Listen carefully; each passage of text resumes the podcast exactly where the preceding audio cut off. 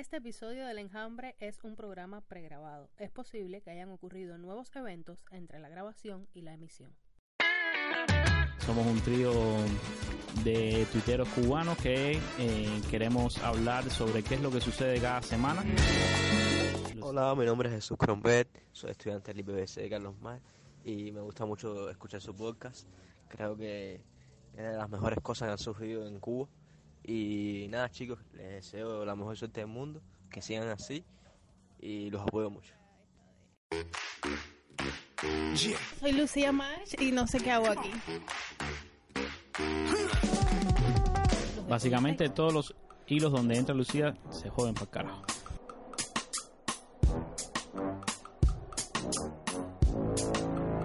Le dijeron que estaba un poco guanajón y que ya no valía la pena seguir. A mí me da lo mismo.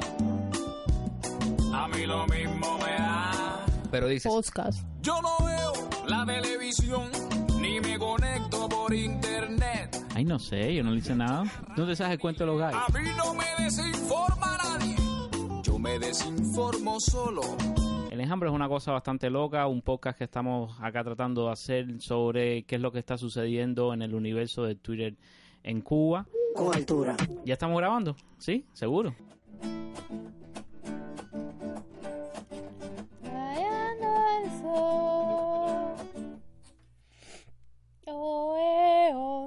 Desesperación. Yo, esta me gusta. Vamos a hacer estas ayes. Digo yo, vamos a hacer esta como si fuéramos Jesse y Joy. El relojito con Dale, mándame un link ahí. Recuerda, acordes sin cejilla y sin mi y sin la. Acordes básicos. Y sin mí. Sí, Y sin mí la. ninguno, ustedes no pueden vivir. Son cuatro letras. Soy el tu sin destino que se cuela en tus faldas, mi amor. Soñador, un clandestino que se juega hasta Niña, pero pon eso que la pantalla no se apague. Clandestino. Amada, amada. amor. No, no, no, no, no, mi amor. Y después dicen la gente que yo como bobería. Mejor como bobería para no comerme a la gente.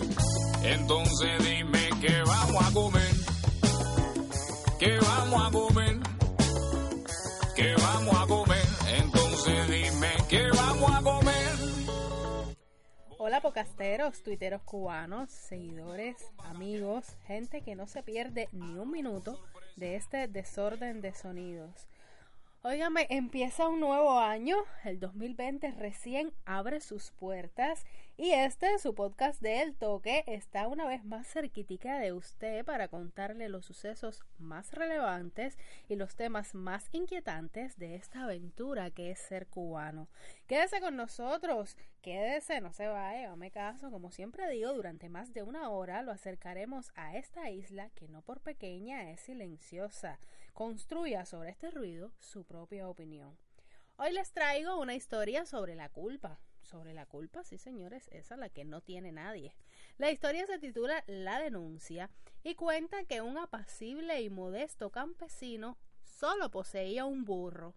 Cierto día, al acudir al establo para darle de comer, descubrió apenado que se lo habían robado. Se dirigió al puesto de policía y narró lo sucedido. Uno de los policías le recriminó la actitud. Es usted un descuidado. No se le ocurre a nadie, desde luego, tener un cerrojo tan inseguro en la puerta de su establo. Otro de ellos, en muy mal tono, agregó. Es decir, que el burro se veía desde fuera, pero porque la puerta del establo no era más alta. Si se veía el burro, eso resultó una tentación para el ladrón. Claro que sí, vaya ocurrencia. El tercer policía añadió. Pero lo que resulta verdaderamente inexplicable aquí es que usted no estuviera vigilando al burro. Cada uno tiene que cuidar de lo que posee, vigilarlo y espantar así a esos funestos ladrones. Usted se ha comportado negligentemente y por eso le han robado el animal. A pesar de su paciencia y ecuanimidad, el campesino no pudo al final contenerse y replicó Bueno, señores policías, está bien que me llamen la atención, pero me gustaría decirles algo que quizás han pasado por alto. La culpa no la tiene el ladrón. Es muy propio de los seres humanos tender a culpabilizar a las personas y hacerles reproches y cargos en lugar de disfrutar de la preciosa oportunidad que nos brinda de ser comprensivos y de poder, y de poder otorgar unas palabras para consolarnos y animarnos en nuestra propia situación. Mucha gente a la menor ocasión comienza a recriminar a los demás y a hacerles reproches y a menudo es cuando más necesitan fijarse un poco en su meñique del pie. El que sigue es un hecho simple. Culpar es lo mismo que mantener el silencio. No ayuda en nada. Como siempre digo, cualquier semejanza con lo que vamos a hablar hoy es pura coincidencia. Entonces dime qué vamos a comer. ¿Qué vamos a comer?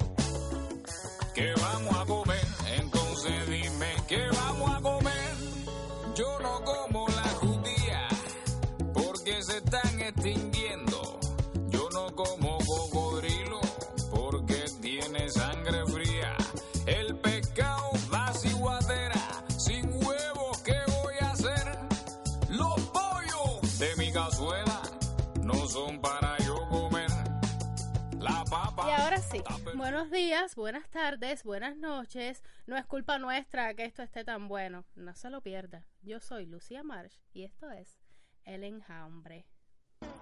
Yo no veo la televisión ni me conecto por internet. No escucho la radio ni leo la prensa. A mí no me desinforma nadie. Yo me desinformo solo. Óigame, y usted no los ve, pero están aquí. Con ustedes las voces de Miguel Alejandro Hayes y Camilo Conti. Buenos días, buenas tardes y buenas noches. Buenísimas. Yo voy a decir buenas noches nada más, de verdad. ¿Qué te pasa, Hayes? ¿Estás ¿Te cansado? sientes mal? ¿Qué te pasa? Bueno, yo me sentía mal. No sé si ustedes lo saben, pero han pasado media hora entre un programa y el otro. ¿Qué has hecho durante esta media En la hora? última media hora dormí un poquito en el sofá. ¿Ustedes quisieron? Nosotros grabar tus ronquidos. Grabar tus ronquidos. Grabó sí. tus ronquidos. Tenemos material de respaldo para cuando no tengamos nada interesante que decir. Sacamos al Ponemos aire tus ronquidos. ronquidos. Es bueno saberlo. Sí, este es un programa pregrabado y algunos lo sabrán, otros no. Pero bueno, eh, tuvimos que, por razones personales, cada uno tomarnos un descanso. Coyunturales. Pero no quisimos eh, dejar de, de seguir emitiendo nuestro programa los sábados. Y el episodio anterior y este episodio han sido grabados en una madrugada, no hemos dormido. Ahora mismo son Tenemos las pupilas dilatadas. El las 1 y cerebro- 58 de la mañana en este momento. Una y 58 de la madrugada y nosotros aquí. grabando, grabando. Es así, es así. Eh, yo creo que este, que este episodio además eh, lo, se lo debíamos a la gente. Se lo debíamos desde, ¿desde cuándo? Desde el episodio 2, ¿no? Desde el episodio 2. El episodio 2 se titula Este, Este... no es el- el del bloqueo interno. Y bueno, yo creo que ya, ya viene siendo, siendo hora de hablar de, de bloqueo interno. En aquel momento no éramos los mismos, ahora como que ha cambiado un poco nuestro formato, pero aquí estamos, eh, seguimos eh, batallando y, y creo que esto es un episodio que, que va a ser eh, diferente. Sí, hemos decidido, eh, por motivos técnicos, eh, hacer un episodio que eh, trate un tema que siempre esté vigente, un tema esperado, un tema que no dependa de los sucesos de la semana y que bueno, que siempre eh, ha sido esperado. Y vamos a meterle porque el enjambre tiene que salir. El show debe continuar. Tú sabes que este episodio lo estamos grabando a finales de diciembre. ¿Tú te imaginas? Esto se, se emite el 4 de enero de 2020. ¿Tú te imaginas que el bloqueo interno lo hayan eliminado? ¿Tú te imaginas ese bloqueo? Y nosotros todos casuales el sábado. Bueno, eh, tenemos que decirle que... Bueno, no podemos ni emitirlo entonces. Si se acaba, ¿tú crees que se acabe ay, el bloqueo interno de aquí a... A ver, Jaime, mira, nosotros Todo el estamos tiempo que eso preocupados porque el problema es que eh, nosotros tenemos ¿sabes? una suerte tremenda. Y entonces, ¿tú crees que... va- Vamos a ser concretos en la pregunta. ¿Tú crees que en ocho días quitan el bloqueo? En ocho El días interno. basta para cambiar el mundo. Vamos a ver. el interno. El interno también. El interno. interno. A ver, pero... el mundo se cambia más rápido que, que quitar el bloqueo interno, ¿no? ¿Tú crees? Yo pienso que sí. Bueno, a ver, yo, yo pienso que que lo primero, antes de, de hablar del bloqueo interno, sería describirlo, ¿no? Conceptualizarlo. No, Conceptualizarlo. no. Es son- un concepto el bloqueo interno. Un listado de bloqueo interno. A ver, a- ay, para ti, ¿qué cosa es el bloqueo interno? Bueno, el bloqueo interno, ahora que pones a pensar, yo no sé bien qué cosa es. Pero yo te puedo decir que se manifiesta de muchas maneras. Pero ¿qué es, exact qué es exactamente? No creo que, que te pueda decir. Yo puedo hablar de cuestiones desde el punto de vista de la economía, en lo político, incluso en lo, en lo, en lo cultural. No sé. Lucía, para ti, ¿qué cosa es el bloqueo interno? El bloqueo, in- yo estoy igual que Jaye, no sé qué es el bloqueo ¿Y de interno. qué vamos a hablar entonces? Nadie sabe qué es el bloqueo interno. Pero eh, yo creo que son aquellas causas que tienen que ver directamente con eh, el propio gobierno del país y no están relacionadas con factores externos. Sí, sí, muy bien. Eh, sí, definitivamente para mí el bloqueo interno son todas aquellas trabas, ¿no? Ajá. que tenemos a, a nivel interno que no dependen de factores externos, que no dependen de la política internacional, que no dependen de, de la economía mundial, sino que dependen totalmente de... que no dependen. sí, dependen. Independiente. Dependen de eh, las decisiones propias que tome el gobierno cubano y eh, pienso que el bloqueo interno es eh, casi tan viejo, ¿no? Como el bloqueo... ¿Será? el famoso eh, eh, lo que se le llama el, el bloqueo norteamericano, El- que es el embargo, ¿no? Norteamericano hacia Cuba. Eh, es el nombre oficial y, y aquí en Cuba se le conoce como, como bloqueo norteamericano, Es decir, el, el bloqueo interno es el autobloqueo. El autobloqueo. Eso está Estamos muy bien. autobloqueados también. Eso está muy bien. El, el bloqueo interno es el autobloqueado. De hecho, en junio pasado, el, el 14 de junio de, de 2019, durante la clausura de- del octavo congreso de la Asociación Nacional de Economistas y Contadores de Cuba, la, la NEC, eh, ahí estuvo invitado eh, Miguel Díaz Canel y el presidente de la República y eh, él dio un discurso en la clausura y en este discurso él dijo, y cito, Así como nos enfrentamos al genocida bloqueo, también nos esforzamos en identificar y destrabar los obstáculos que algunos suelen llamar el bloqueo interno. Y esto hizo titulares en su momento, allá en, en junio pasado, ya, ya cerré la cita, y es que mm, todo el mundo dijo, oh, Díaz Canel está hablando por primera vez de, de bloqueo interno, era como por primera vez una mención por parte del gobierno acerca de este de este fenómeno que, que solamente se movía a nivel popular, no era la gente los que los que lo habían apodado así el bloqueo interno y me parece que es importante discutir porque yo no yo no creo que haya ningún cubano que no se haya visto afectado por este bloqueo eh, eh, interno, ¿no? El bloqueo interno lo afecta a todo. Todo lo afecta. Todo lo afecta. ¿Qué cosa es todo? ¿Cuáles son ¿Qué cosa es el todo? ¿Qué es el todo? ¿Qué es es, todo? la nada? ¿Qué es la nada? A filosofar a esta hora. A ver, ahí, ¿qué, qué cosa es el todo? Para ti, ¿qué cosa es el todo que, que afecta el bloqueo interno? Bueno, el bloqueo interno afecta hasta el bloqueo externo. ¿Afecta el bloqueo externo? Ah, tuiteen eso, anoten eso, eh, eh, anoten eso. No, no, pero ya un poco serio. De hecho, la- las consecuencias del, del bloqueo interno son justamente causas que se usan o justificaciones para el bloqueo externo. Por ejemplo, no. Es decir, la- las- las trabas, a, digamos, al, al funcionamiento, a, la, a, a cuestiones democráticas son justamente las, las excusas que, ha- que, que se usan para que haya un bloqueo externo. Es decir, Mm.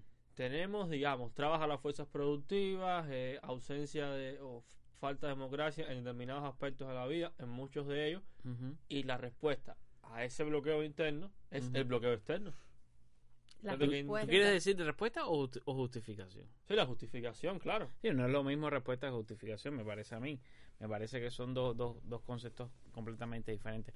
Pero Depende sí, cómo lo mires, Camilo. bueno, a De- ver. depende de lo que se tome como punto No, de porque puede ser un poco confuso eh, decirlo así. eh, y, y lo que quisiera es no que quedara claro, sino que lo que quieres decir es que hay cuestiones que no dependen tanto del bloqueo externo y se le achacan al bloqueo eh, eh, norteamericano. Eso es lo que quieres decir. No, lo quiero decir que eh, hay un, un círculo vicioso, es decir, estamos como estamos porque estamos bloqueados ya. y a la vez nos bloquean porque estamos como estamos. Es decir, ahí desde el punto de vista de, de la, los- el discurso en, las en las dos direcciones hay una un círculo vicioso ahí también. Ya, ya, ya. Por eso decía, la- si tomas como punto de partida el bloqueo interno, hay una pequeña contradicción lógica. Bueno, pues vamos a hacer como Jack el Destripador. Vamos por partes. Eh, yo creo que para tratar este tema lo más importante es desglosar y dejar claro concisamente, porque bueno, para esto harían falta siete horas de programa, eh, lo más importante en cada, en cada rama, en cada campo, como le quieran llamar, en cada esfera y eh, lo que realmente es bloqueo, lo que realmente es embargo, lo que realmente es bloqueo interno. Entonces yo propongo comenzar hablando del bloqueo interno y sus afectaciones en la economía. En la economía, está la duro eso. Está duro eso. está duro eso. Está duro eso, está duro eso. Dime, ay, ¿a ti que te gusta la economía? ¿Quieres empezar? El bloqueo interno, los, eh, los resultados en la economía creo, creo que se notan. Eh, a ver, yo voy a poner un punto sobre la mesa que puede ser incómodo y hasta ahora no, no lo he visto. El bloqueo externo, y ahora voy al externo para después terminar en el interno. Eh, el bloqueo externo, aparte de limitar el acceso a determinadas tecnologías, medicamentos, insumos, da igual, eh, a la vez es la garantía de que no hay una invasión, eh, no se aniquile la, abro comillas, industria nacional. Es decir, que, que estoy queriendo decir con todo esto? Que, que hasta cierto punto la existencia de un bloqueo es una, un mecanismo de, protección de la economía hecho desde afuera. Así, no, no quiero que, que se confunda esto. Si no hay bloqueo, no hay empresas, perdón, si hay bloqueo, no hay empresas extranjeras. No está McDonald's, el otro, el otro, que vienen a acabar con las pobres cafeterías cubanas, con la, bueno, con todo el sector privado cubano, porque realmente, si de pronto se inunda Cuba de empresas extranjeras, en, cual- en muchos de los sectores que el sector privado en Cuba ha avanzado, posiblemente lo aniquilen como competencia, incluso aniquilen empresas estatales. Lo que estoy queriendo decir es que más allá de todo el daño que puedo hacer, hay una pequeña, un, pequeño espacio de, oportunidad a la- eh, por el simple hecho de estar aislado. Es decir, puede ser un estímulo a desarrollar determinados sectores, determinadas ramas de la producción. Pongo el ejemplo de la biotecnología. O sea, hay cosas, hay muchos países que no pueden acceder a un determinado producto o servicio, simplemente lo desarrollan ellos mismos. Entonces, eh, el, el bloqueo interno, ¿dónde está? En no aprovechar muchas veces todas esas cuestiones, es decir, en ver la barrera que está puesta y no hacer de eso una, una, un potencial. Muchas economías para, para desarrollarse en otro momento eh, lo que han hecho han sido cerrarse. Si está el famoso caso de la, de la contradicción entre Estados Unidos y, y Japón con el tema de la industria automovilística. Tú quieres proteger tu industria. O sea, tú creas una barrera de forma tal que no venga la competencia atacarla. Bueno, aquí ya tenemos el contexto donde no viene la competencia a atacar lo que hay adentro. ¿Qué hacemos con eso? Es decir, tú me estás queriendo decir que el bloqueo norteamericano a Cuba beneficia a la economía cubana. No, no, yo, cuidado. Eso es lo que tú estás Yo queriendo que estoy decir. queriendo decir que Ajá. más allá de, de los daños que puede hacer, se le puede sacar la cosa buena. La cosa buena es esa, es decir, la revolución en buena medida, su, la revolución no, ¿Qué no, la, pro- no la propaganda de ahora, la revolución que triunfó en el 59. Ajá. Eh, Eso es lo que entendió Camilo de lo que tú estás diciendo. No, no, yo estoy tratando de entender yo porque yo también aprendo. de lo que tú estás diciendo Ajá. es que eh, la economía cubana, cubana, porque estamos hablando interno, involucra acá adentro, eh, tiene que estar en manos del pueblo, ¿no? Por medio, por medio de eh, las pequeñas y medianas empresas privadas, ¿no? Pero que sería- pequeñas y medianas empresas privadas si no existen. por e- Bueno, ahí, ahí quería, existen. ahí quería llegar, ¿por qué no existen? ¿Por qué no existen? Porque ¿Quién Legalmente lo no, determina? funcionalmente este, Bueno, el gobierno, ¿no? que eh, ahí, entonces, eh, yo, eh, ¿ustedes creen que, o sea, estamos Entonces, hablando de economía, esto sería lo que saca el país del hueco económico en el que está? La papa está perdida, la malanga está muy cara, el tomate yo pienso que, que en un país como Cuba, y, y no es en, quizás no en todos los países, pero obligatoriamente en un país co- como Cuba, eh, para hablar de economía hay que hablar de una economía estatal y hay que hablar de una economía privada, o como no le gusta estatal, que decirle a ellos, le gusta decir, a mí no me gusta el término no estatal, aunque el término no estatal tiene su sentido porque agrupa a lo que es el sector privado y a las cooperativas que no se consideran como tal sector privado, ¿no? Eh, es un, un término medio ahí, aunque aunque debe serlo, es un término medio ahí bastante raro. Pero eh, hay que hablar de un lado y lo otro. Por ejemplo, Ais, ¿tú crees que el bloqueo interno está afectando mucho al, al sector estatal de la economía, es decir, a las empresas estatales? Hablaste el otro día, hace como dos o tres episodios, sobre eh, cómo fue la empresa estatal socialista, hablaste sobre otro tipo de empresas que había en Cuba que no eran eh, exactamente empresas estatal socialistas. ¿Crees que estas empresas se, se afecten o, puedan eh, mejorar si, si se disminuye este bloqueo interno? Camilo, para dejar, eh, para dejar claro el punto ahorita, porque yo creo que después de lo que dije voy a, voy a encabezar titulares de El enjambre defiende el bloqueo o cosas más raras. Lo que quise decir con, con la idea anterior era que el, el bloqueo, más allá, aparte de los daños, propicia un entorno eh, de aislamiento de la economía que puede ser interpretado a la vez como una, desde adentro, puede ser aprovechado como un proteccionismo a determinados sectores. Si bien en algunos puede ser perjudicial, en otros puede ser la garantía del proteccionismo que exigen muchas economías en momentos donde quieren o intentan despegar. Ahora, lo que me decía de las empresas, eh, sí, realmente hay muchas trabas a lo interno del sector empresarial estatal. Porque, bueno, muchas veces se, se, se, quiere incidir sobre, sobre la idea de que el sector privado es el que va a adelantar. No, es que las trabas también están dentro de la propia empresa estatal socialista. Y la que no es empresa estatal socialista, que es eh, también, bueno, estamos hablando de las empresas de, de AESA sobre todo. Pongo un ejemplo sencillo, la, el- los costos de depreciación, no sé si están familiarizados, Lucía, el costo de depreciación. No, explícalo. Bueno, nada, es la aquella cantidad que desde el punto de vista contable se destina a reponer los activos fijos de una empresa, una entidad económica. Esa, ese, ese costo, que ese, ese- movimiento de monetario desde el punto de vista contable que siempre se queda a nivel de empresa, es algo que va a- eh, se- al presupuesto central cuando se hace, se hace la, la agregación del presupuesto. Entonces una empresa para reponer, para reinvertir en determinados aspectos tiene que esperar a una aprobación. Eso es, es una traba. Lo otro es toda la, la centralización. Cuando uno va a empresas de- del sector de los servicios, va a ver que todos los subsistemas de marketing, eh, los subsistemas de precios son, es decir, funcionan con ajuste a precios determinados, por ejemplo, o a través de resoluciones de finanzas de precios. Es decir, toda la movilidad a la hora de trabajar con los precios.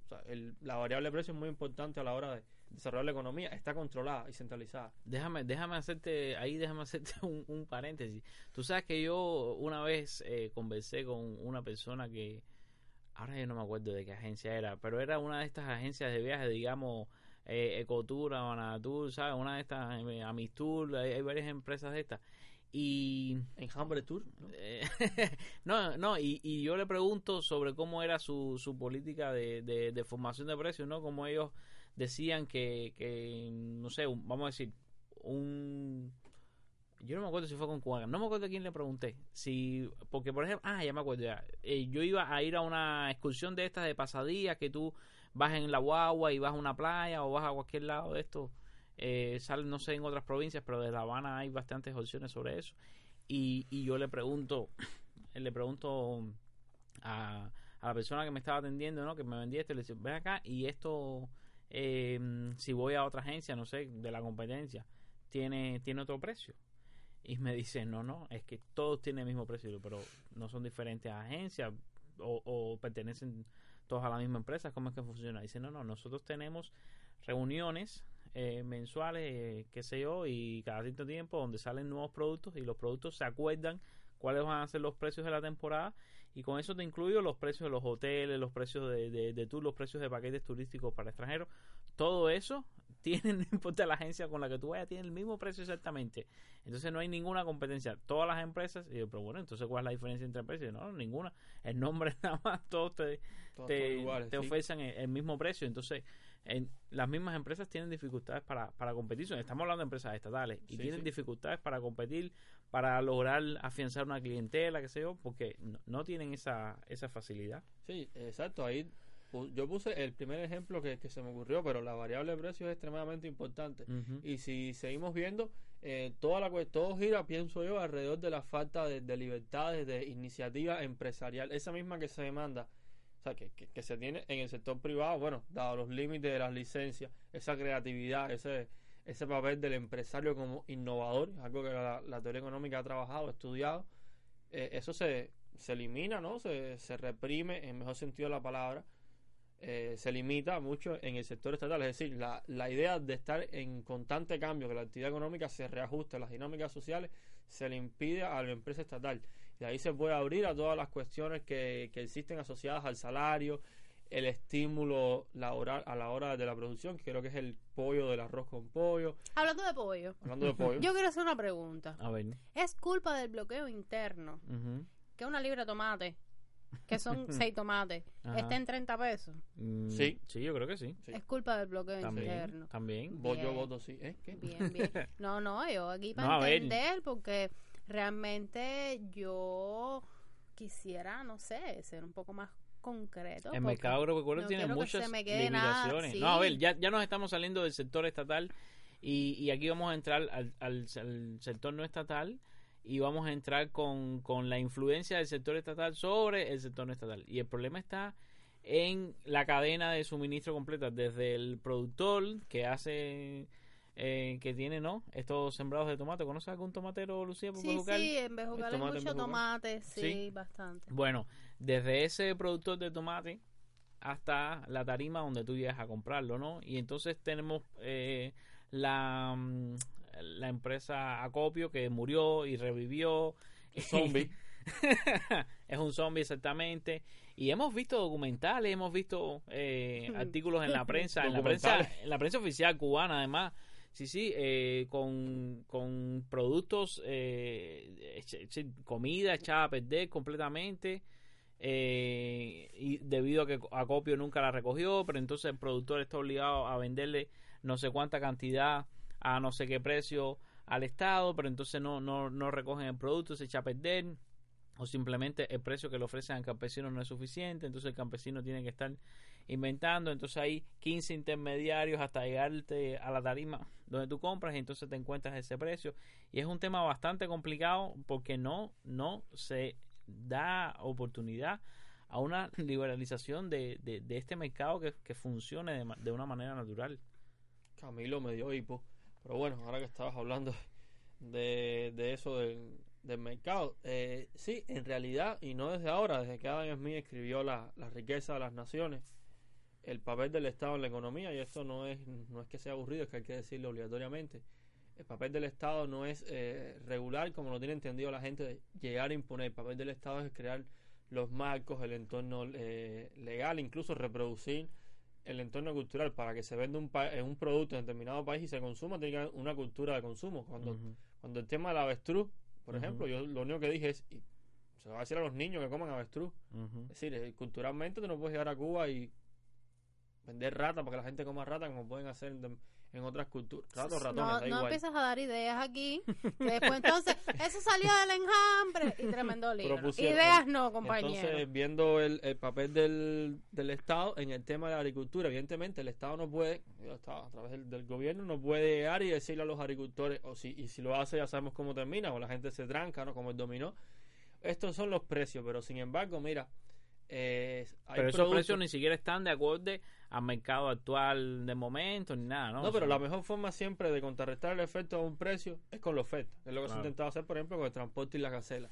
El, el gobierno puede importar, es algo muy muy cruel hasta cierto punto, pero si el gobierno importa eh, tomate, no estoy diciendo que lo hagan, por favor, importa tomate en una cantidad importa tomate en una cantidad suficiente como para que se inunde el mercado de tomate, hay una presión importante, fuerte a que se re- a que baje el, el precio del tomate, por solo poner un ejemplo. Sí. Es decir, el, el mecanismo más, más automático, más primitivo es a través de inundar la oferta y eso obliga a bajar los precios.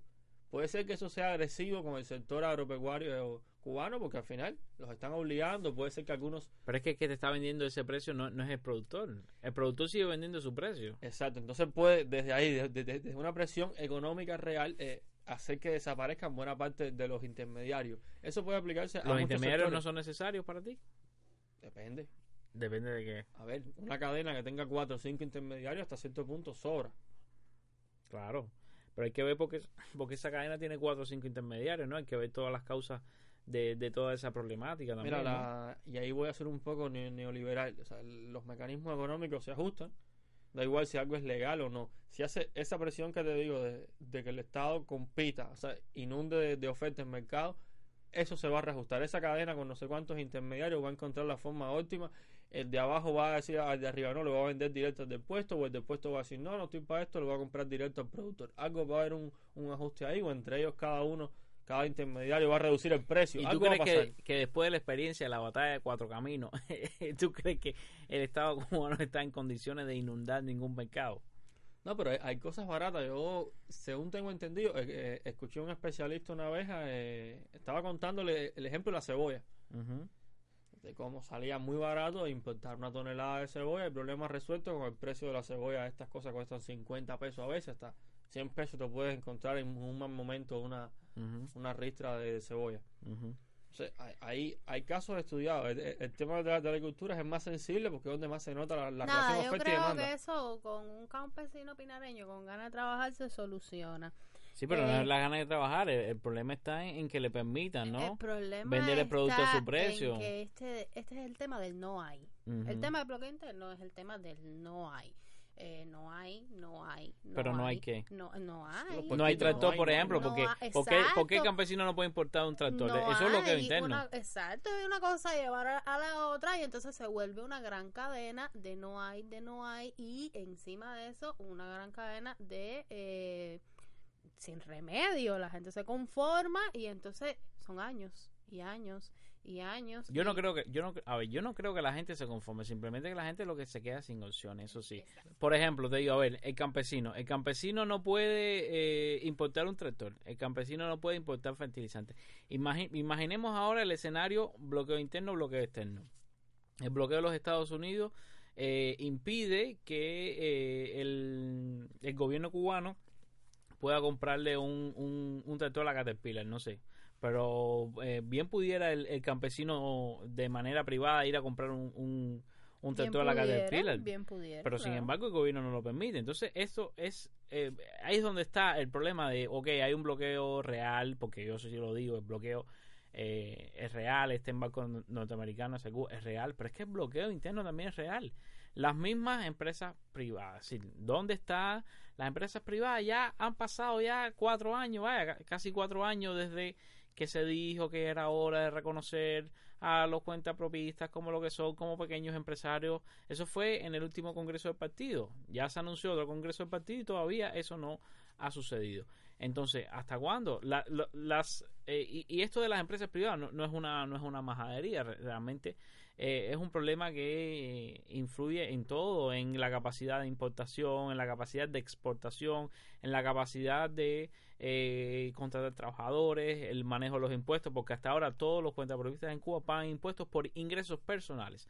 No se reconoce, por ejemplo, digamos que tú tienes un hostal, un restaurante, un taxi, lo que sea, un visitaxi, no se reconoce como que tú pagas impuestos eh, a nivel de empresa y además tus tus impuestos personales, porque todos los ingresos que tenga un negocio no son ingresos personales, no son ingresos personales. Los ingresos que pueda tener un restaurante, esos hay que eh, destinarlos a gastos propios de restaurante y no son gastos personales, son gastos eh, para llevar adelante el negocio. Entonces, eh, si seguimos sin eh, lo la, la, la manida frase de liberalizar las eh, fuerzas, liberar las fuerzas productivas y permitir que la gente sea capaz de producir más y de eh, apoyar más la economía. Entonces, creo que nos estamos quedando atrás, ¿no? Y entonces, aquí saltamos un poquito de, de- lo estatal a- hacia lo privado, pero, pero me parece que pueden ser un complemento y, y, y- ambas eh, pueden coexistir, las empresas privadas con las empresas estatales, sin que eso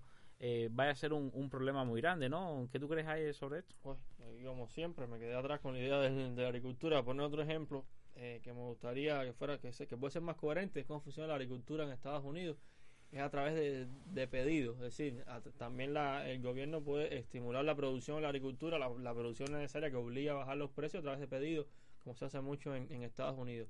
El tema de las fuerzas productivas, porque bueno, si no, si no digo esto, nos, vamos a quedar diciendo muchas, muchas evidencias del, de ese bloqueo interno. Yo creo que responde a, a un nivel un poco ya, quizás no más profundo, pero es otra óptica, a todo lo asociado a la, a la falta de, de visión sistémica que existe a la hora de pensar la economía cubana y a la condición de su desarrollo, que uno le hereda y a la vez la, la reproduce. Si nosotros vemos cómo se comporta la política económica, nos, nos quedan eh, políticas económicas por retazo.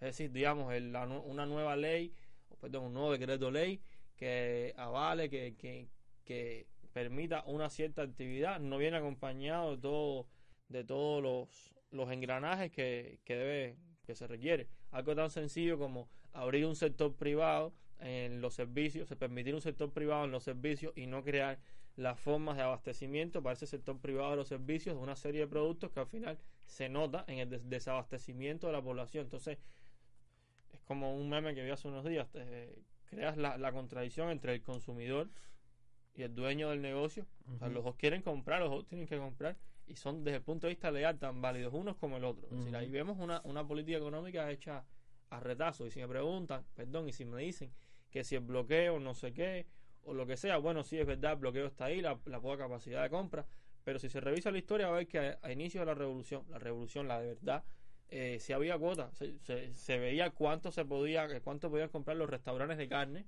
y cuánto podía para que quedara para la población. Aquí se puede, como siempre, eso es equilibrar, pero si hay una, si puede haber un estudio, una medida, es decir, eh, la falta de, para mí, de compromiso con esos temas, de tomar la medida y dejarlo en el aire. Han pasado muchas cosas, los cines 3D, o sea. ¿qué costaba más?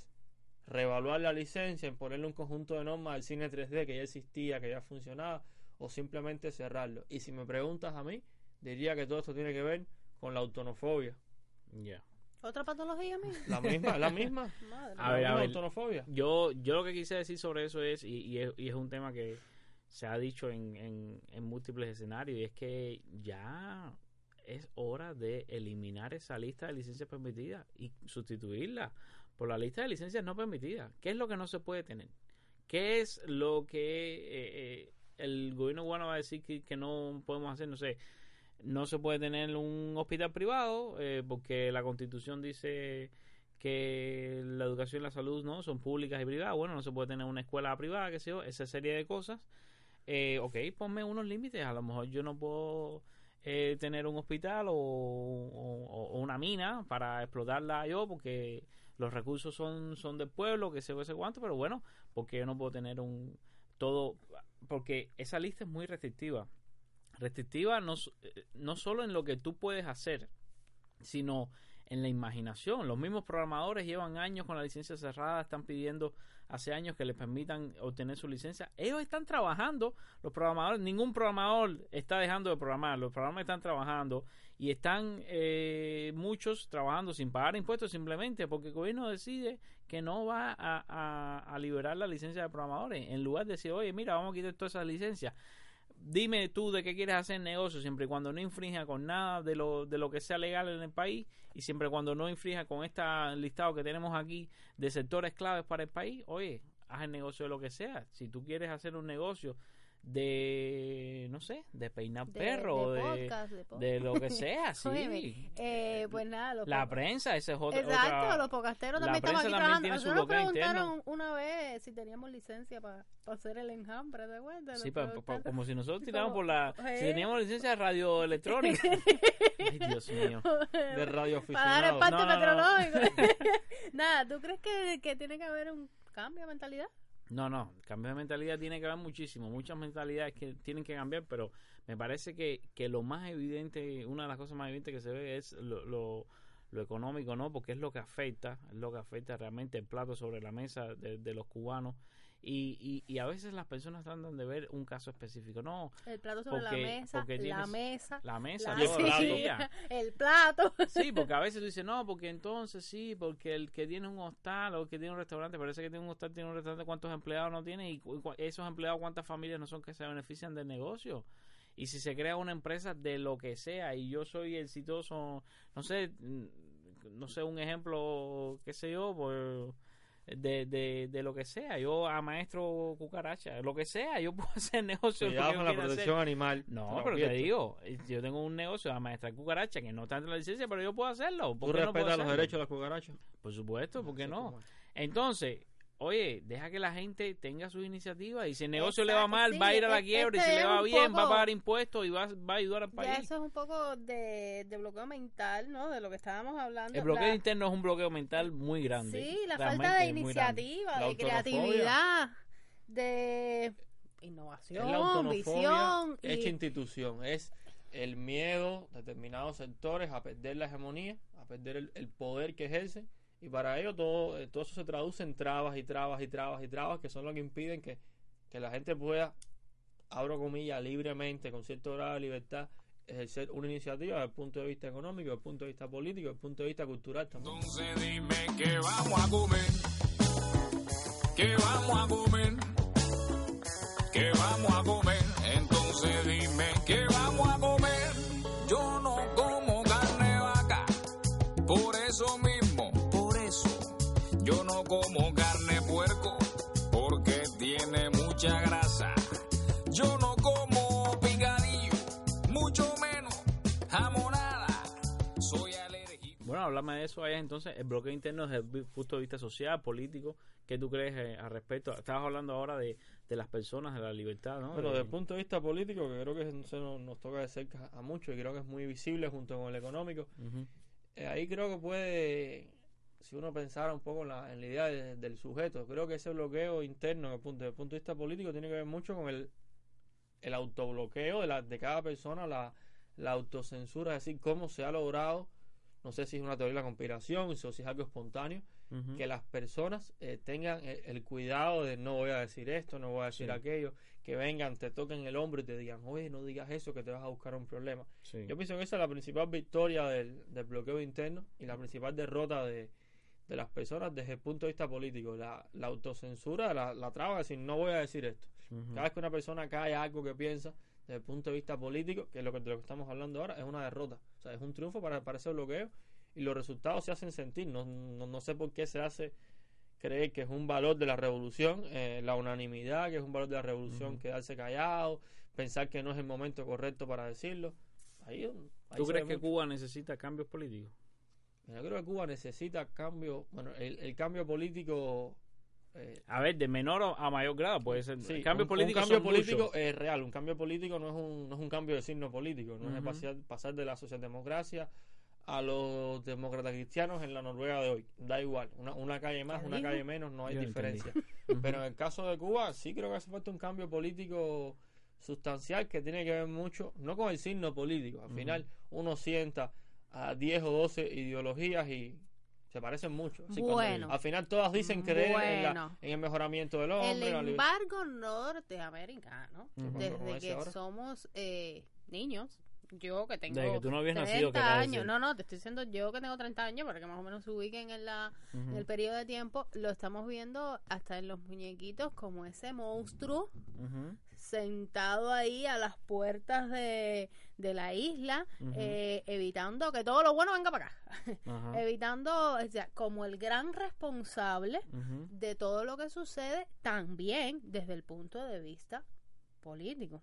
Y ahí es donde vemos eh, todas estas cosas que vimos durante el año pasado, no pasado, eh, que, que se derivan del el embargo norteamericano, como eh, todo lo todo lo social, todo como por ejemplo eh, la mal llamada eh, coyuntura, que yo siempre la voy- a seguir diciendo mal llamada porque a mí esa palabra no me cuadra ni un poco, eh, y todas esas cosas que tienen como que una justificación, por decirlo de alguna manera, en el embargo norteamericano, qué rol juega el bloqueo interno.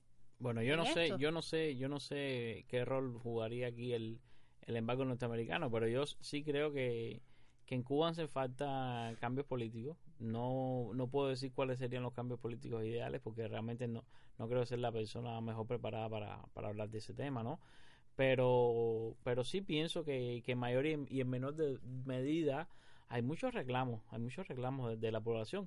En el episodio anterior hablamos de, de, de que el pueblo quería elegir al presidente, es decir, que muchas personas se pronunciaron durante el referéndum constitucional de que querían elegir a, por voto directo al presidente. Hay varios signos que demuestran que, que, que, que hay un cambio político que la gente quiere. Y, y hay que ver en qué medida ese cambio político podrá ser, hay que ver en qué medida incluso puede beneficiar. Pues, dicen que todos los cambios traen siempre algo bueno, pero siempre traen algo malo. desde la raíz y eh, que tenga que ver exclusivamente aquí adentro, con nosotros y con lo que el país Sí, sí, que no quiere tenga que ver para con- el futuro. Exacto. O sea, nada de comerciar con el Ahora, enemigo ni nada de eso. Cuando uno dice, cuando el país quiere, ¿qué es el país? ¿Quién es el país? Eh, Ice, ¿qué, qué, qué cosa es el país y quién es el país? Eso del país es tremendo. Eso es una, eso es una metáfora un poco abusiva a veces. Pero que estás hablando del cambio político, y lo voy a empatar con lo que voy a decir. eh, ese cambio político no se trata de que haya, porque la gente, o sea, tiene que ver mucho con la plural, pluralidad. Ujú. Y no se trata de que haya 10, 12, 15, 25 partidos. Pueden ser las mismas gente que hoy mandan Ujú, en, ese, en el Partido Comunista, ujú. que se divide en 10 o 12 partidos. Es decir, la idea de 12 partidos, 15 no significa nada. Significa pluralidad, da igual si A mí me gustaría ver una Ahora, Camilo va a decir asamblea que quiere un no partido unánime. maestra cucaracha. No, yo quiero una asamblea no unánime. ¿Por qué no? A ver, yo estuve viendo, Sería lo más lógico, la verdad. una vez estaba leyendo, oye, hasta en Corea del Norte hay varios partidos. Sí, eso lo dice Wikipedia. Disimulan un poco, ¿no? No, a ver, me, me, me dio curiosidad, eh, me hace gracia. Pero bueno, eh, ¿sabes? Eh, el, el, el pluripartidismo aquí es una cosa que como que se niega a toda costa y el modelo de un partido único se dice que es el modelo que va a tener el país siempre. Yo no estoy seguro de que eso sea lo que quiera el pueblo cubano siempre. Yo pienso que en algún momento eso puede cambiar y eso, si cambia, debería verse reflejado Sí, en el gobierno. lo que, lo, lo que quiero decir es que el pluripartidismo puede traducirse desde el punto de vista de la lógica de los partidos como sea. Incluso puede ser que no sean partidos, que de pronto empiecen a surgir denominaciones en el ámbito de movimientos sociales o en el ámbito de sindicatos. Sí, yo creo que lo que te lo comentaba a ti o a alguien hace unos días, que ya la idea del partido viene implícito que tú asumiste que quieres participar bajo la lógica del partido. A lo mejor la gente quiere Sí. asociarse en comunas, en grupos de tuiteros, da igual. O sea, la idea de la asociación bajo el régimen, bajo el, el término de la asociación que sea, es lo que para mí debe ser válido. Bueno, entonces ahí caemos también en, en la parte social. ¿Qué, qué, qué- tanta libertad de, de asociación hay en Cuba eh, y cómo influye ese bloqueo interno Oye, en esa libertad de asociación? estuve leyendo de eso hoy, un artículo creo que de, de Isbel, y hablaba de que desde el año, los últimos cuatro o cinco años solamente se hubo un registro de en la inscripción de, de asociación de registros de, de asociaciones Sí. hubo una sola que tenía que ver con algo de, del sector de la informática Ajá. es decir nada nada La Unión relevante de Informáticos de Cuba puede ser. algo así en los últimos Ajá. cuatro o cinco años han sido lo- los únicos y ese es otro tema el tema Pero es que no está permitido. exacto bueno sí está pero no está está extraño No, la ley madre. 54 de asociaciones hace años, pero años, años, años, años, yo diría 15 años o más, que sé yo, que cuando tú vas te dicen, no, no, por ahora va, va a venir una ley de asociaciones nueva, se está redactando una ley, una ley de asociaciones nueva, y hasta que esa ley no salga, no se va a permitir, esa es la justificación que te dan, no se van a permitir nuevas asociaciones y no sé qué, no sé cuánto. Esta ley eh, de por sí es bastante restrictiva, porque esta ley dice que puede haber solo una asociación de su tipo en el país. Es decir, si ya existe una de mujeres, de CDR. por ejemplo, está la NEC, que es una asociación de economistas. Eh, tú no puedes crear una organización de economistas paralela a la NEC. Eh, no puedes hacerlo. Lo prohíbe esta ley de asociaciones. Entonces, eh, es un entorno bastante restrictivo. Y, y la experiencia que tengo, ¿no? Por personas con las que he hablado, es que han tratado de, de crear asociaciones, grupos, qué sé yo, eh, legalmente establecerlo y le han dicho que no. Pero con eso llevan más de 15 años diciendo la historia de que si la ley eh, se va a actualizar y cuando salga la nueva es que vamos a abrir el registro de asociaciones y en eso llevan rato llevan rato hablando ¿me entiendes? Nada, que parece que no se escapa a, a nada, a ningún eh, factor de la sociedad. Eh, yo estaba pensando también un poco eh, esto de, el, el- o sea, se ha dicho abiertamente que el embargo, para no decir bloqueo externo, bloqueo interno, el embargo norteamericano, pues como realmente se llama, afecta eh, directamente a la cultura, por ejemplo. Ya hemos, cultura. sí, ya hemos hablado de lo económico, de lo político y en, en dentro de lo social, pues hablar de eh, la cultura, por ejemplo, eh, afecta directamente eh, todas estas eh, relaciones, ¿no? Por decirlo de, de alguna manera, con eh, los artistas cubanos, Ajá. Y eh, pues... ¿Y ahí por qué me mira así? Me quedé pensando. Ajá. ¿Pensando en qué? ¿Pero qué relaciona con los artistas Pensando en cubanos? Oye, nada, que eh, si el bloqueo interno también tiene que ver un poco en este asunto, pregunto. ¿Con qué? No, es que no entiendo de qué me estás hablando. Caballero, con la cultura. Ah, es que nos quedamos dormidos. Eh, sí, sí, con la cultura. Eh, pero ¿qué, ¿qué cultura? Pues ahora sí yo me confundí. Ay, Si- no, ya. Si es la cultura en el sentido del consumo artístico, la cultura en el sentido amplio de, de cosmovisión y sistema de valores y de práctica. Uy, Lucía, esa cara. Ay, no, yo me perdí. Cojan el tema otra vez por otro lado. A ver, a ver, a ver. ¿Qué tú quieres decir que si el bloqueo interno afecta a la cultura cubana? Estoy preguntando, claro. O, o la relación del gobierno con los artistas cubanos. ¿A qué te refieres? También, ¿qué parte es del ver, embargo la y qué parte es el, el gobierno Afe- propiamente? Afecta ¿El la embargo, cultura. ¿El embargo afecta a los artistas cubanos? Yo no lo creo. No tengo ni idea. Ahora mismo. No, yo he no, leído artículos y cosas que dicen que Bueno, los artistas Bueno, cubanos bueno, van a Estados Raúl- Unidos, hacen, Sí, hacen bueno, sus el- conciertos, el, sus tema este giras. de La buena fe, el tema este la de la, propia pero no es el bloqueo censura, por propiamente, ejemplo. es Otaola, o sea, eh, o sea, es Otaola, un grupo de personas que, que intentan lo que le pasó a Buena Fe, por ejemplo, cuando falleció Fidel, que Buena Fe andaba por allá, dijo algo y de pronto le suspendieron el concierto. Pero eso bueno, no tiene nada que ver con el embargo. Eso es algo, Eso una actitud propia de la izquierda, de la pero yo estoy mentalidad. hablando No, desde el no. punto de vista social, No, no, desde no. el punto de vista cultural. A ver, desde yo el creo punto que de- ustedes están desde el punto de vista social y cultural, Está bueno, está el decreto 349, ¿no? De- de- del Ministerio de, de Cultura y el tema de, de, de- de que el Ministerio decide quién es artista y quién no, y quién no, y decide quién puede tocar y dónde puede tocar, ¿no? Eso también es una especie de bloqueo interno, hay como un, una sobreprotección, ¿no? Por decirlo de alguna manera, sobre el, arte que van a consumir ya que el gobierno se toma la, la prerrogativa de decidir qué es arte y qué no es arte, cosa que además mi hermano es historiador del arte y, en el mundo del arte lo- El problema es que es quizás el arte. eh, el problema principal es ese, ¿qué es el arte? Nadie sabe qué es el arte. Sí, sí, pero mira, mira, a ver si, a ver si, yo, me, a ver si yo me puedo explicar en este sentido. Hay, hay dos tipos de afectaciones. Una es la, la del embargo económico. Por ejemplo, acceder a libros que no se puede acceder porque están eh, censurados, bloqueados, no sé qué, acceder- qué sé yo. Y entonces también en, ya en la parte interna, la formación de los artistas. No sé, yo siento que todo eso también tiene que ver un poco con el desarrollo de la sociedad, aparte de la economía y de la política afecta directamente también, o sea, algo tan importante como la cultura, ¿por qué no? Bueno, a ver, eh, si vamos a referirnos a el acceso que puedan tener un músico, por ejemplo, eh, a comprar algo, te sigo diciendo, yo no no, con- no soy cercano a- al mundo de la música, a no con, tampoco tengo artistas, sí, amigos que sean artistas, ni nada parecido, pero no veo exactamente cómo el, el, el bloqueo eh, o, o el embargo norteamericano puede afectar a los artistas, sí me parece que el bloqueo, no? no lo veo, yo ¿Cómo no conozco no? Bueno, casos. yo vi en un algo en la televisión en estos días por la noche que estaban hablando de, de eso mismo, en las disqueras cubanas, de que como otra vez el bloqueo no podían acceder a determinados equipamientos, micrófonos. Bueno, aquí está eh, Claro. nuestro Manolín, nuestro sonidista, que, que es músico además, anda diciendo que sí, que se afecta.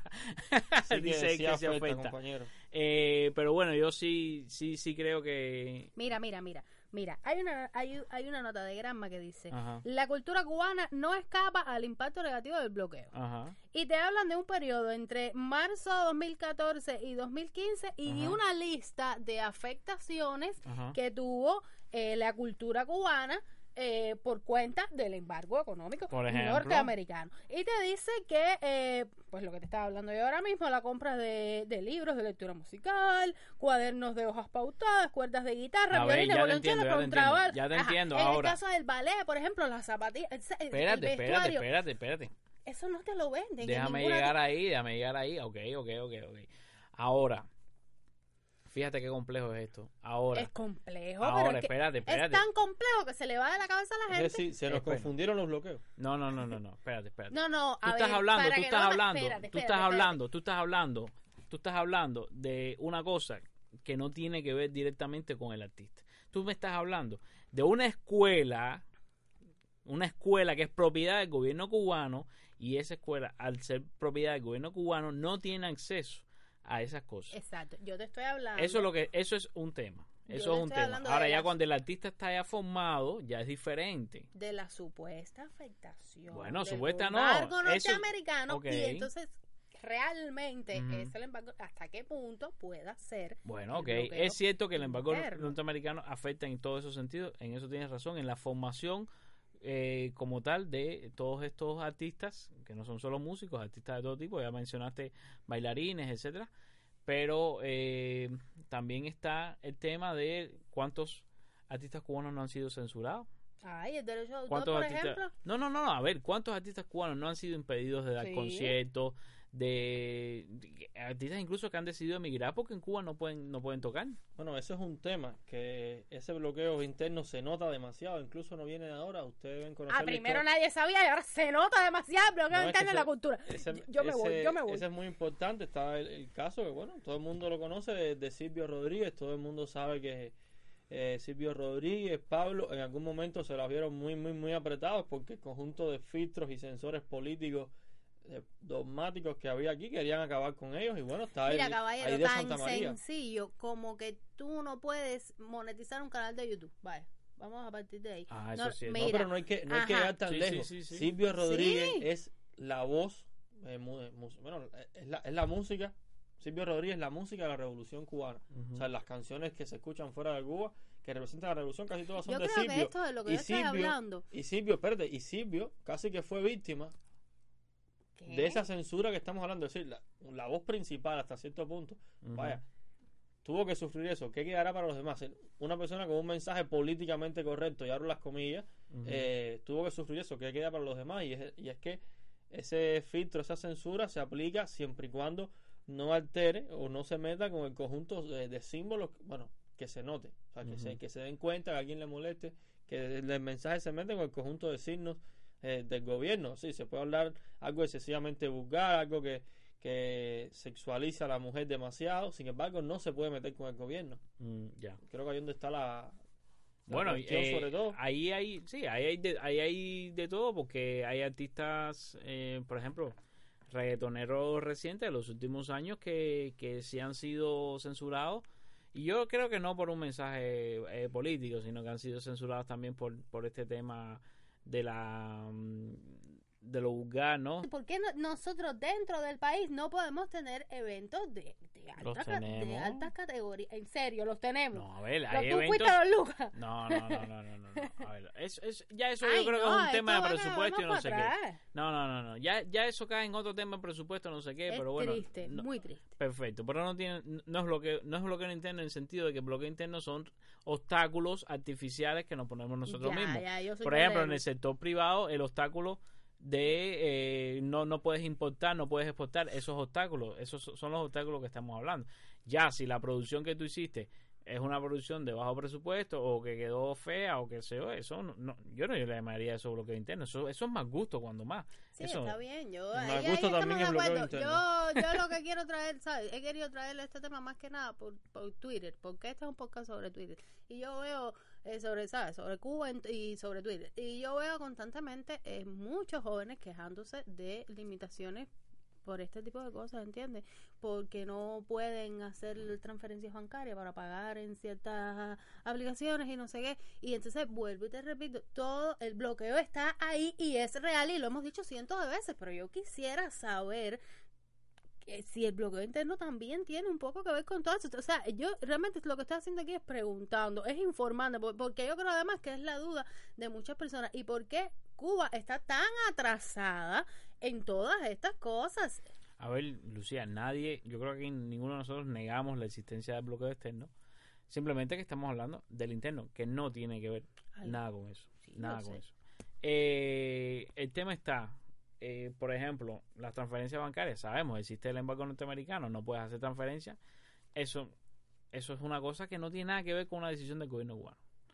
Tenemos que, el objetivo de, de hoy es centrarnos en las decisiones del gobierno cubano y eso no, no tiene nada que ver. Eh, sí, por ejemplo, eh, pienso que hay trabas. Ahora tenemos las plataformas eh, en, en zona, Transfer Móvil, eh, pero por ejemplo no hay una oportunidad para que una, mm, vamos a decir, una pequeña empresa privada tenga acceso a ese mercado y pueda desarrollar aplicaciones para, para ese mercado, aplicaciones Ajá. para eh, compra-venta de, de- de productos, para transferencia de dinero, ese tipo de cosas como ocurren en, en el resto del mundo, eso sí, eso sí es bloqueo cubanas, interno. eso es bloqueo Aplicaciones interno. cubanas, sí, pero aplicaciones cubanas que no tienen nada que ver con, eh, no sé, comprar en Amazon, porque eso ya tiene no, que ver no, con, claro, no, no. con yo- el embargo norteamericano. Eh, en todo el tema este, yo yo creo que el, el- la, la, la- la traba está todo el tiempo en el mismo lugar. Es el, el gobierno intentando, bueno, ejer- inten- ejer- ejerciendo e intentando ejercer el monopolio, siendo el mediador en todo momento. Sí. Pero es un mediador, un monopolio basado más en un criterio de control que en un criterio de, de eficiencia. Eso todo el Sí. tiempo está contrastando. Ni eficiencia, ni calidad, ni Bueno. eficacia, ni nada. Ni de- nada. desastroso muchas veces, en otras no tan graves, pero todo el tiempo está contrastando con las nuevas formas de gestión que surgen espontáneamente de la gente, ahora sobre todo con las nuevas tecnologías. Es decir, las nuevas tecnologías son condición de que, de que surjan nuevas formas de, de, de gestión, de organización de la, de la producción, de, los de los productos, los resultados, y eso está chocando todo el tiempo y con el, con el arte no solo, o sea, la cultura no solo ent- entendida en su dimensión de arte, es la cultura en toda su dimensión. Yo creo que la, es, una, es un bloqueo interno en el mundo, en el, en el campo de la cultura, el simple hecho de la mentalidad que se intenta reproducir desde el, desde el mensaje oficial, de la propia enseñanza de la historia de Cuba, que se inventan una teleología ahí rarísima de que todo el final es el socialismo, se inventan una, una, una teoría que pone al Partido Comunista, que no fue el héroe en ningún momento, te lo ponen como el héroe de la historia de Cuba. Es decir, ya eso va creando en las personas una mentalidad que es lo que va haciendo daño. Si, en- si vemos la cultura en el sentido amplio, creo que el principal bloqueo es ese, la reproducción de una mentalidad de autocensura, de que no se debe decir, y esa es la persona que después va, va a una a un proceso de ratificación cuando coge una boleta, es la persona que se para en una reunión y tiene deseo de comerse el mundo, pero no lo dice porque no es el momento correcto. Creo que ahí está. ¿Cuándo es el momento correcto? ¿Cuándo es el momento correcto Cuando para decir dejen de algo? romantizar la pobreza, cuando dejen de romantizar todo eso, es lo que dice Jae, poniendo, eh, eh, haciendo eh, culto y volviendo héroes los que no son héroes, qué sé yo, cuántas cosas. Tiene, hay que ir tan atrás, tan atrás, tan atrás y ver dónde está la raíz de, de, de todo lo que necesita ser modificado. Bueno, yo, yo pienso que, que, que lo que nos toca a nosotros es también eh, dejar claro el mensaje. Lo- los jóvenes queremos derribar todas estas barreras de bloqueo interno, eh, de bloqueo interno, como hemos dicho, en lo económico, en lo político, en lo social, en, En lo, lo cultural, cultural. en, en, en todas en lo, sus, en sus lo más profundo de bloqueos internos. en todas sus aristas y, y, y creo que, que es válido creo que es válido que, que seamos escuchados y creo que es válido que, que tanto que el- otros jóvenes entiendan que, que sí, que no están solos, que muchos pensamos igual que ellos, como que el gobierno entiendan eh, que tienen que escuchar a estos jóvenes. Yo creo que, que esto es algo imprescindible en la Cuba de hoy, que ambas partes entiendan su rol, su rol social, ¿no? Dime, Eh, me, me acordaba otra otra cuestión que tiene mucho bloqueo interno y creo que es también es medular bueno casi todos son medulares creo yo que es lo asociado a la, a la transparencia en la, en la gestión es decir, la, la ausencia de, de la transparencia de qué se hace Súper importante. yo estaba viendo el, el noticiero hoy antes de venir para acá y yo cada vez que veo una noticia que tiene que ver con algo del país es algo rarísimo Ujú. si se está avanzando en esto, se está trabajando en aquello, se ha pensado en no sé qué, pero nunca se da una, una traducción en, en el impacto real que puede tener o que se espera que tenga. Es decir, abrir una fábrica de algo, si no dicen que esa fábrica va a producir tanto, que va para tantas personas al mes, a mí no me están diciendo nada. Entonces, esa, por un lado, esa que se transmitan mensajes que son así como que muy generales, son muy abstractos. Y al final abren la fábrica. O solo puede ser es- que la abran, pero o solo es No, pero realmente la transparencia es algo que, que vaya, que de lo que adolecemos enorme, los presupuestos enormemente. locales, es decir, dónde está el acceso a la información de lo que se hace con los, los- los presupuestos de, de los, de los municipios. Hay datos económicos que evidentemente tienen que ser, tienen- no, no pueden ser públicos, sobre todo cuestiones bancarias, está bien, pero hay cosas de la gestión pública que tienen que estar transparentes, tienen que estar visibles, como condición para que la gente pueda ejercer y, reclamar sobre eso. Entonces, eso se pierde y es otra gran traba. Es decir, cómo la persona va a saber contra qué va a luchar, por qué luchar si no conoce realmente qué está ocurriendo. Y, y bueno, lo, lo otro es que yo pienso que cualquier cambio en, esa, en ese bloqueo implica, que es donde está, creo que uno de los grandes problemas, implica fracturar la lógica de, de- de poder, de poder real, no solo poder político que existe en la, en la sociedad cubana. Es decir, a quién no le conviene transparentar la gestión de un territorio. Ajá. Es decir, ¿quién se beneficia con que eso no ocurra? ¿Quién se beneficia? Bueno, evidentemente aquí no se beneficia cuando, cuando no sucede, ¿no? Digo yo. Me Eh, sí, parece. pero hay otro que le... que- ¿En otros- Bejucal hay un gobierno transparente, Lucía? Sí, claro. Sí. Transparente. sin pintar. No, porque tiene cristales por fuera. Ah, ya. Que la gente pase y los ve. Y claro, tú ves para adentro del gobierno. Pero tú lo ves tra- Está to- trabajando, ¿o ¿qué? Está todo el mundo ahí. Sí, todos están sentados ahí. ¿Sentado haciendo qué? Ahí, Leyendo el periódico. sentado ahí. Ahí sí. tienen el sistema de ventanilla única. Contestando el teléfono. Uy, y la sí, gente porque llama. la gente llama por teléfono. Para felicitarlos y eso. No, la gente llama. Primero llaman para pedir un tema musical porque la estación de radio está adentro también, hay una sola oficina. Y entonces eh, y transmiten ahí los temas musicales.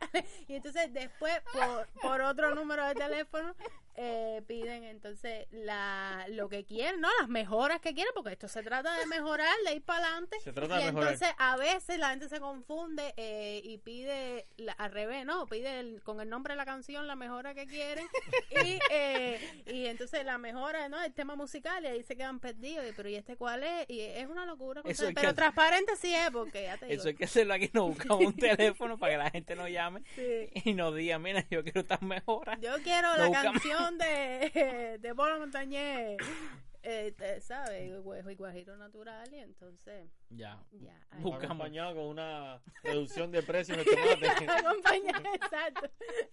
Suena bien. Quiero, eh, claro, del disco, eh, eh, queremos que bajen el precio del tomate. Y Ay, tienen que Dios ser canciones mío. cubanas para eso, puede ser. No, no, puede ser cualquier, cualquier tipo Es decir, de... después de lo del cambio de moneda, ver, uno- porque realmente no es que lo hacen así, es que a veces la, la gente se equivoca, caballero, la gente constantemente si la gente se equivoca comete mucho. errores y bueno, quizá pues, rectificar es de sabio, pero no, transparente sí es, transparente sí es, que es lo, es lo más importante. Hay material para estar, no sé, un año, varios años hablando de, de este tema que yo sigo repitiendo, afecta cada milímetro eh, de la isla, pero eh, bueno, nada, como siempre digo, no sea sabio en su propia opinión, escucha, debate, eh, escucha el criterio, aprenda. Y ¿quieren decir algo más, muchachos? No, no, eh, sencillamente decir que, que este no, no, no iba a ser un, un programa exhaustivo. De- necesitaríamos una temporada entera para realmente caer en los detalles En los de, detalles. de bloqueo interno, ¿no? Y poner ejemplos que de verdad ilustren, ¿no? Co- cómo el bloqueo interno nos afecta en el día a día, pero, pero había que hacer el intento de por lo menos hablar un poquito de, de estos temas y, y no dejar de, de mencionarlos. Yo, yo creo que evidentemente lo que hicimos fue un acercamiento al acercamiento del tema aquí hoy, pero hacía falta ir, ir calentando, ir poniendo sobre la mesa todas estas cuestiones que, que y sobre todo ir, ir señalando hacia dónde puede ir el asunto, más allá de todas las dimensiones, eh, la democratización de los procesos económicos, políticos, culturales, es algo que nos está afectando, es algo que, que limita el ejercicio ciudadano, el ejercicio cívico, el pensamiento, el Estado de Derecho, y al menos ir creando un poco la, la conciencia o, o estimulándola de que eso es necesario, de que la democracia, la democratización de los procesos no es una consigna política, no es un, no es un invento imperialista, es algo realmente necesario. La ausencia de democracia produce enajenación, produce un ciudadano que se encierra en su mundo y parece que está haciendo resultado. Por tanto, creo que si, si realmente se quiere una, una sociedad más humanizada, debe mirarse a la, hacia la democratización. A mí Y bueno. realmente lo que me preocupa a fondo de este tema es qué opinaba Marx del bloqueo interno.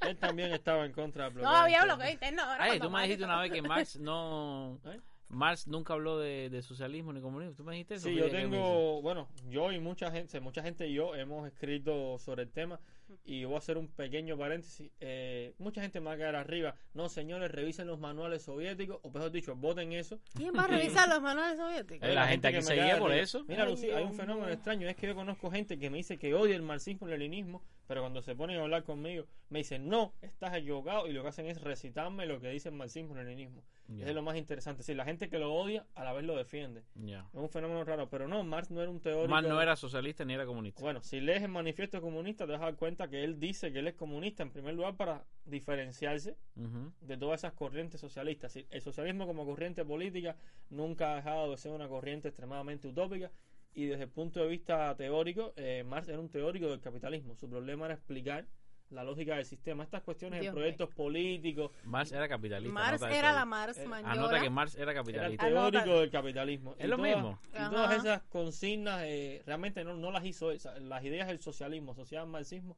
se le deben a Engels, que no es Marx, o sea, no son Lenin y McCartney, no son Marx. dos personas separadas con libros diferentes.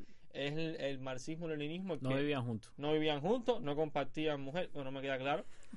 Eh, no eran un dúo teórico, no eran un dúo de compositores, eran dos personas No separadas. eran Wisin y Yandel. No eran Wisin y Yandel, hacían cada cual sus libros. Entonces, esa confusión de lo que dijo Marx, lo que dijo Engel, ese intento, esa concesión de Engel de hablar de socialismo dentro de los marcos de lo que puede hacer el marxismo para acercarse a los movimientos socialistas políticos de la época, ha costado que la gente hable del socialismo en Marx cuando no existe. Puede buscar, buscar, no existe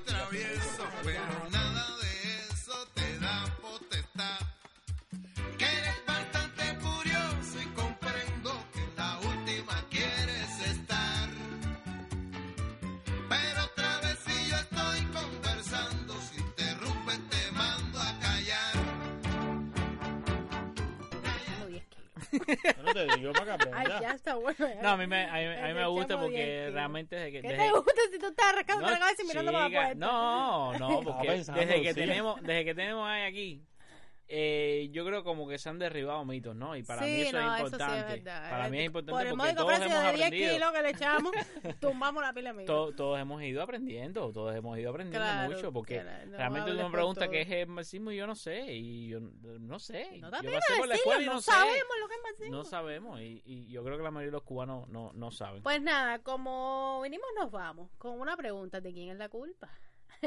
la culpa, señores, pues dice la canción que no la tiene nadie, pero eh, siempre vamos a dejar que eh, usted determine. Eh, pues esperamos que al menos hayamos eh, llenado un poco de sus expectativas Rosado, rosado el tema. rosado el tema ahí con el pétalo de una rosa.